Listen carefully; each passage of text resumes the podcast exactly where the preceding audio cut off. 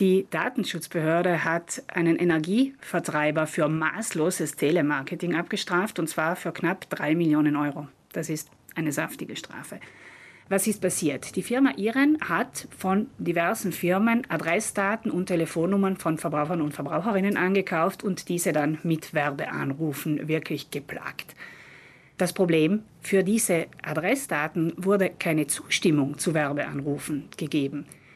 Die Daten waren in mehreren Schritten von Firma zu Firma weiterverkauft worden und man berief sich dabei immer auf die erste Zustimmung, die ganz am Anfang der Kette gegeben wurde. Der Garant für den Datenschutz hat nun festgehalten, so nicht. Diese Vorgehensweise ist unzulässig. Diese Praxis ist absolut illegal. Die erste Zustimmung gilt für die erste Firma und eventuell noch die dritten, die beteiligt sein können, aber dann ist Stopp. Die Untersuchungen im Zuge dieses Verfahrens haben gezeigt, dass es Firmen gibt, die wahre Datenbroker sind. Sie sammeln Daten an, kaufen sie auf, verarbeiten sie neu, geben sie weiter. Und so kann es passieren, dass ich mich zum Beispiel auf einem kommerziellen Versicherungsvergleichsrechner eingetragen habe und Jahre später dann Werbeanrufe von einem Energieunternehmen erhalte. Oder von einem Möbelhaus, einem Olivenölhändler, einem Telefonanbieter. Die meisten kennen das wohl aus eigener Erfahrung.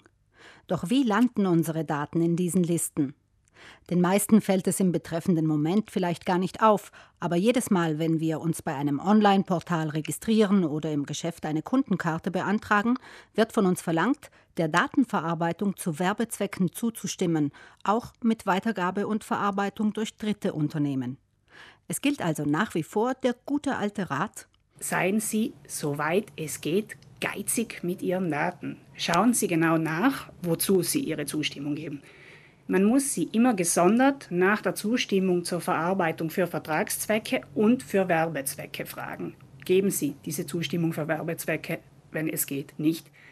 Dann sollten Sie vor diesen Werbeanrufen etwas geschützter sein. Ganz funktioniere das aber nicht, räumt Gunde Bauhofer ein.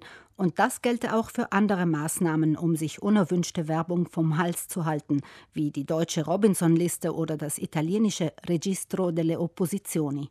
Es gibt dieses Register der Einsprüche, wo ich sagen kann, ich möchte nicht angerufen werden, aber ganz klappen tut es nicht. Es wird zumindest ein bisschen besser. Das ist nicht das erste Mal, dass der Garant hier mit hohen Strafen einschreitet. Dennoch scheint es sich für die Firmen wirklich zu lohnen, denn trotz Strafen wird munter weiter drauf lostelefoniert und es werden Verträge an den Mann, an die Frau gebracht. Am besten hilft immer noch ein höfliches Nein danke und Auflegen. Alles andere wäre Zeitverlust.